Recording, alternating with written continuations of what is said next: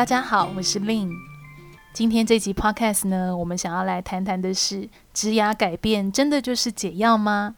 那在我隔壁一样有我们的职人代表尊尊。大家好，我是职涯经历多次改变的职人代表尊尊。哦，那真的是解药吗？对你来说是解药吗？我觉得我还在探索，嗯、但是会是当时的一个节骨眼的一种止痛剂。嗯，对，好像光想象就会觉得很有希望的感觉，是吗？对啊，就是那个有点像是逃避心态。嗯、我觉得我之前在好几集里面一直在阐述我 过去有这种逃避经验，这样子。是是对，我也不会言承认，就是如果说当我想要改变或者是转型的时候，可能我就要仔细的观察自己是不是想要逃避某一些情形。嗯，那今天会想要做这集的主题呢，其实是我邀请我们的尊尊一起来跟我做这个主题。嗯、那为什么会想要带这个主题跟听友分享？其实也是因为我的职业的一个经验吧。啊、呃，如果你是收听思想是很久的一个读友，应该会知道我在做的呃职业角色，我是在做一名猎头，呃，以及也是一名职涯教练的这个部分。那我其实，在近期啊，我就发现越来越多的客户，哦、就是说越来越多的职场人、求职者来找我做咨询，他们会有一个议题是，会认为，诶，职涯是不是应该可以那种很跨幅度？大幅度的一个跃升或者是一个改变，那我其实往往在更多的探寻，就会发现说，诶，为什么会有这样的念头呢？哦，那我就发现有一些人他可能会跟我分享啊，因为他有这样的念头，是因为看到网络上的一些文章，或者是阅读了一些书，哦，让他们去萌生了，是不是这样改变，也许会是让自己的人生啊，或者是工作更有意义这样子。嗯，这就让我想到，我其实有一个坏习惯。嗯，嗯，应该是说这样子，这个数位时代，可能大家都会有这个习惯，叫做 Google 找答案。哦，所以有时候，比如说我在做可能求职的选择，或者是说我在上班的时候遇到了一些议题，那那议题层面可能不是技术上的，可能是哦人相处上的，或者是事情处理上的时候，嗯，我就会利用 Google 的方式。那我我觉得 Google 搜寻引擎的发明可能就是造福了很多人，就是你知道想要找答案就上去去搜寻，可是这也是让我们得到的呃回答可能是很破碎的，或者是很不个人化的，是很片面的。那这样子的 Google 搜寻，我觉得我自己的坏习惯已经行之有年，这样，所以我养成了一个习惯是蛮喜欢去往外找答案。嗯，那那个东西其实，嗯，我自己现在反省就觉得它其实不是一个非常好去呃变成你一个生活方式或者是处理工作方式的解答吧。嗯，应该是这样。是因为我自己就是说，以我的角色在看待这个想要改变，就是说，我觉得想要改变的这个念头本身，它绝对是没有对或错的，嗯、甚至是那样的改变可能会让自己的生活变得更丰富，或者是更拓展自己。不过，其实我我想，如果听众朋友听我们的 Podcast 蛮久，我其实会常常强调，就是说，到底那个动机是什么？那我会认为，其实一个好的动机，一个清晰的动机，可能更多它其实是可以来自于我们自己呃本身，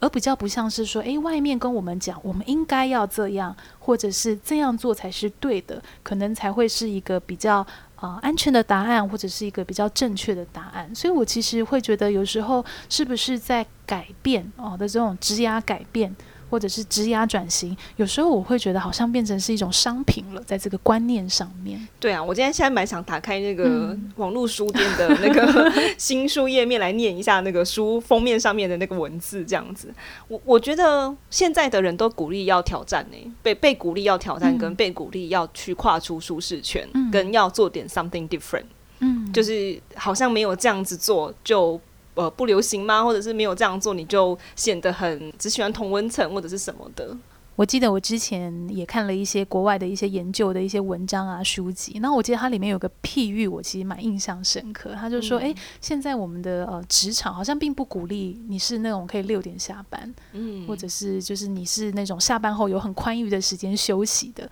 好像那样子会是让人有罪恶感的，会是让人觉得，诶，怎么可以自己这么不长进？哦，别人都不断的在做些什么，我自己是不是不可以这样子？嗯，听起来是一个感觉上对自己要求要变得很高，然后也不停的持续产出的一个状态耶。对，我其实觉得你刚刚的比喻很恰当，其实应该就是我想表达，就是说好像要一直持续的产出，嗯，甚至是你假日可能也不要关机，你是一直 focus 在工作上这样子。哦，我要举手发言。是我上个礼拜啊，哦，应该是这这礼拜休息的时候，嗯、我就呃有一天一整天都待在家里面，然后我就在写作。然后我就早上起来吃，就是很悠闲的吃个早餐，然后就坐在电脑前面就敲敲打打，然后有事没事就浏览一下网站，然后就很宽裕的去安排我的行程。但是结果我就是做了这么一整天，其实也没有做什么非常浪费时间的事情，也没有看剧或什么的，也没有耍耍废。但是我做了一整天之后，我就回家跟我的室友说：“哎、欸，我觉得我今天都没有产出、欸，诶，真的很没有产值。”我就跟他讲这句话。结果我室友就跟我讲说：“你今天就休假，你知道有什么产值？”哦，好好精辟的一句话。对啊，我就想说，对耶，我竟然在否认自己，就是一整天的对自己生活的那种安排。嗯、然后我就听了这句话，就觉得哎、欸，很有道理。因为我觉得一整天都没有做一些工作或什么的，感觉有点奇怪，然后也没有在想什么工作上的事情，这样。嗯、我就听了这句话，就觉得好，从今以后我要更呃更舒适的看待自己的休息时间，类似是这样子。嗯嗯。嗯嗯这就让我想到，我有时候在做职涯咨询的时候，诶，其实明明看到客户他的状态，其实已经真的非常累了，甚至那个累是到已经有点慢性疲劳的状态，就是真的是心理疲惫，所以对于很多事情都很疲惫，这样子的状态，呃，其实以我的角色看，他就真的很需要休息，嗯，就是说再出发或再规划绝对是没有问题的，只是那个给自己有点恢复元气的时间绝对是需要的，但是好像就是有一个不允许。嗯，哦，不允许自己可以诶短暂的 take a break，或者是呃打起精神，或者是诶即使假日多了那一天，好像是不行的。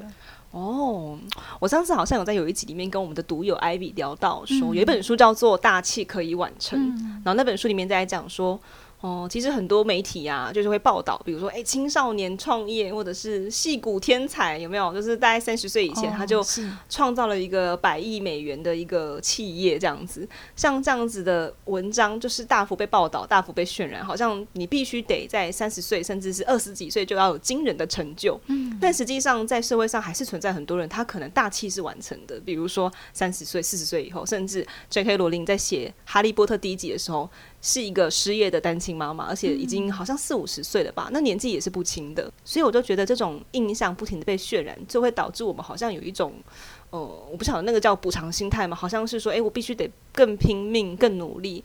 才能跟得上现在哦，大家对于这个人的一个定位，就是你就得就是得这么聪明，就是那个生活或是那样的工作方式才是啊、呃、怎么样的类似对对对，才是主流的啊，或者是什么的这样子。嗯、对啊，因为我觉得像每一年呐、啊，就是说其实职场流行的那个观念跟趋势真的不太一样。像是哎，刚刚、嗯、我在跟尊尊我们在蕊这一集的 podcast，我记得尊尊你就有分享到，好像可能几年前是很流行那个去国外。啊、oh，gap year，对，给自己一场冒险的旅行，这样的一个概念。那其实那个时间大概已经是距今五呃七八年前的吧，可以这么说。那透露年纪中吗？透露年纪中，对。那那个时候就是很多文章啊，或者是说，哎、欸，也很多名人、嗯、有没有？他可能就壮游完回来，就说，嗯，我带了一百万回来，然后我做了世界上最棒的工作，然后呃，我我冒险，我经历了很多不同的国家，我是背包客。那类似像这样子一个很有冒险壮游精神的。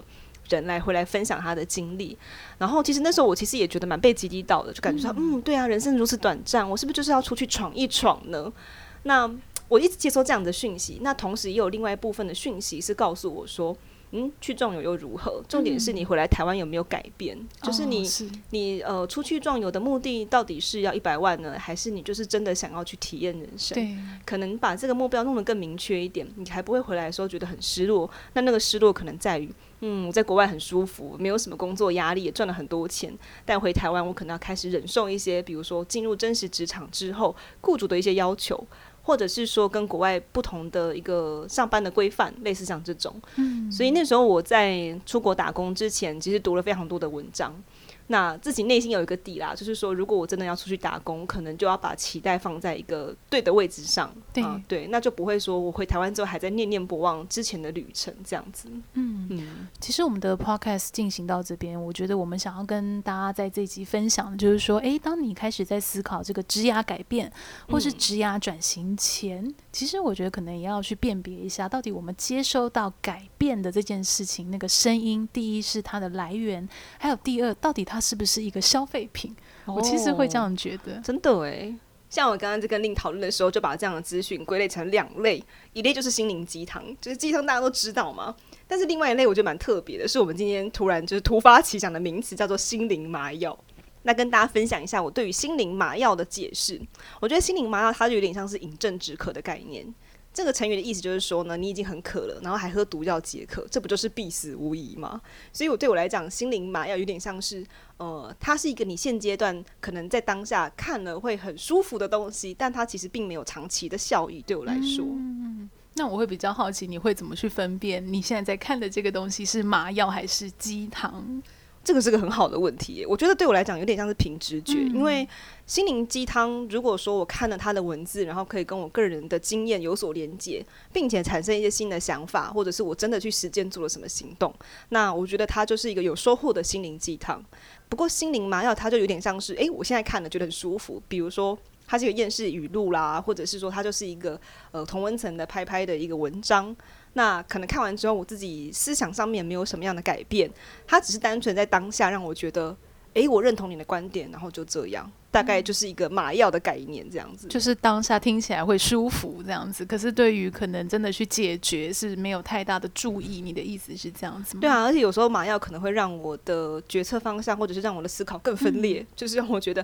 哎、我好像更怀疑自己的选择了这样子。嗯嗯嗯。那也许我也分享一下，我对于鸡汤跟麻药可能也是有不太一样的定义。我如果觉得对我来说一个好的心灵鸡汤，可能我会觉得它必须是要涵盖一体两面的。我所谓一体两面是说，诶，好像这个观念或是这个概念，它不只跟我讲好的，它也会让我看到的是我可能在过程里面需要去承担的责任，或者是诶比较相较比较不好的哦这一面。因为我会觉得，其实每一件事情啊，包含改变，包含选择，诶，它其实就是一体两面的这个部分。这样，比如说，诶，很多人跟你讲改变哦是美好的，改变的结果。啊，他对他人生创造多少价值，或者他职涯有到什么样不一样的故事？可是他可能比较少跟你分享的是，在那个改变啊，或者转型的那个中间的历程跟过程，你可能要非常的不舒服，去挑战自己最害怕的。啊，事情把自己去 push 到前面去做很多的一个尝试，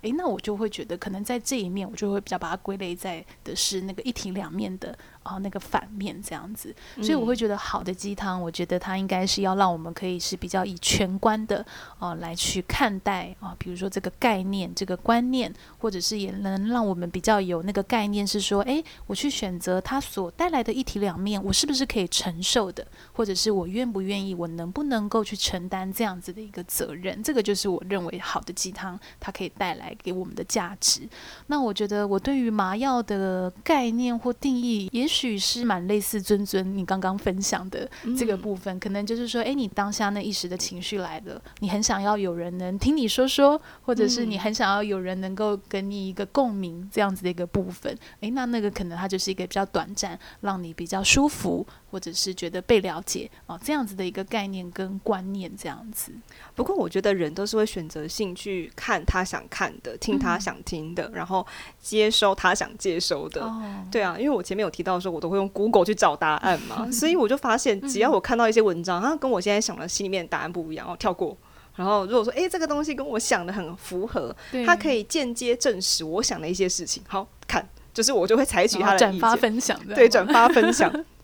就是我觉得人还是会有这种嗯盲点在这样子，嗯、所以我觉得也可能因为资讯这么流通，所以大家去辨别那个鸡汤跟麻药更不容易，嗯、因为我们也会用自己的观点去看嘛。嗯，嗯确实是。那我会觉得回归到我们今天这集的主题，其实就是说，当我们在职涯里面想要寻求一些变化吧，嗯、就是说在寻求那些改变或者是所谓的一个转型，我觉得回归到底，可能就是说辨别到底我们现在去买单这个观念，是因为鸡汤。还是是麻药，其实我觉得这是一个很重要的第一步。哦、这个辨别很细致诶。嗯对啊，所以我觉得这个细致的观察其实真的是不容易的。那我反而也许我可以举个例跟大家分享，就是说，那如果我们要去辨别到底我们现在采取的到底是一个鸡汤或者是麻药，也许就比如说很简单的情境，你可以练习看看，就是说，诶，下次我们可能在看一篇文章，诶，你突然觉得被这篇文章点燃了哦，可能想要改变，或者觉得哇，这个好棒哦，这个这个观念。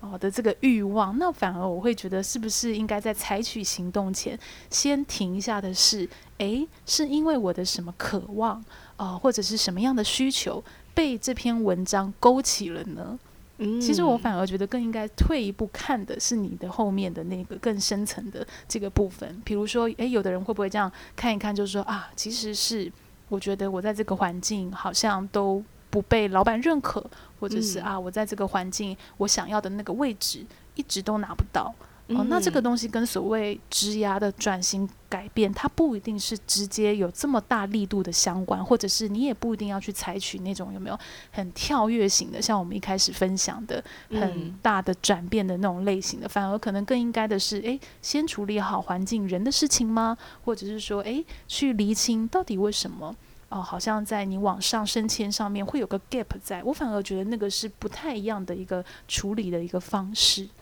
那总结来说，诶，改变它可以是一个呃选择，没有错。那有没有可能，其实是在你现在的现状里面改变一个小小的 factor，而不是你整个人或者是整个选择，甚至是把过去的这两年、三年，甚至是七到八年都抛掉，重新再做一个改变？也许不一定是那样的一个大幅度。其实甚至啊，很多我自己做职涯咨询到后面，诶，我的客户他自己这样子呃分析完他自己的状况，他发现。原来不改变也是一个选择，也许现在不改变，也许是好的，可以让他重新去看待一些事情，或学习一件事情，或者是他发现自己的 timing 根本还没有足够去能承受那个改变带来的强度，是有可能的。所以我听起来啊，那个改变的起心动念好像是蛮重要的，因为我自己有感觉是，如果说今天迫使我去做某一个举动的那个原因是来自于外界的建议，或者是啊，我看了某一个心灵麻药，那个东西不太长久。不过如果是我自己去啊督促我自己得去做点什么事情，那我会觉得我是蛮有承诺的。嗯，那我刚刚听到教练分享的那个，诶，不改变也是一种。选择的时候，我就串联到我室友跟我讲的那句话，就是说，诶，你就是在休息呀，就是怎么会有产值呢？就让我觉得，我是不是也应该要很适度的去接受这个当下的自己，就是这个状态，而不是像一个。笼子里的仓鼠一样，好像得去追一点什么事情，那才是叫做嗯，有身为人或者是身为员工的贡献或者是价值这样。嗯。因为有时候我可以感觉到，我那种内心一直想要往前冲或者是想要改变的念头，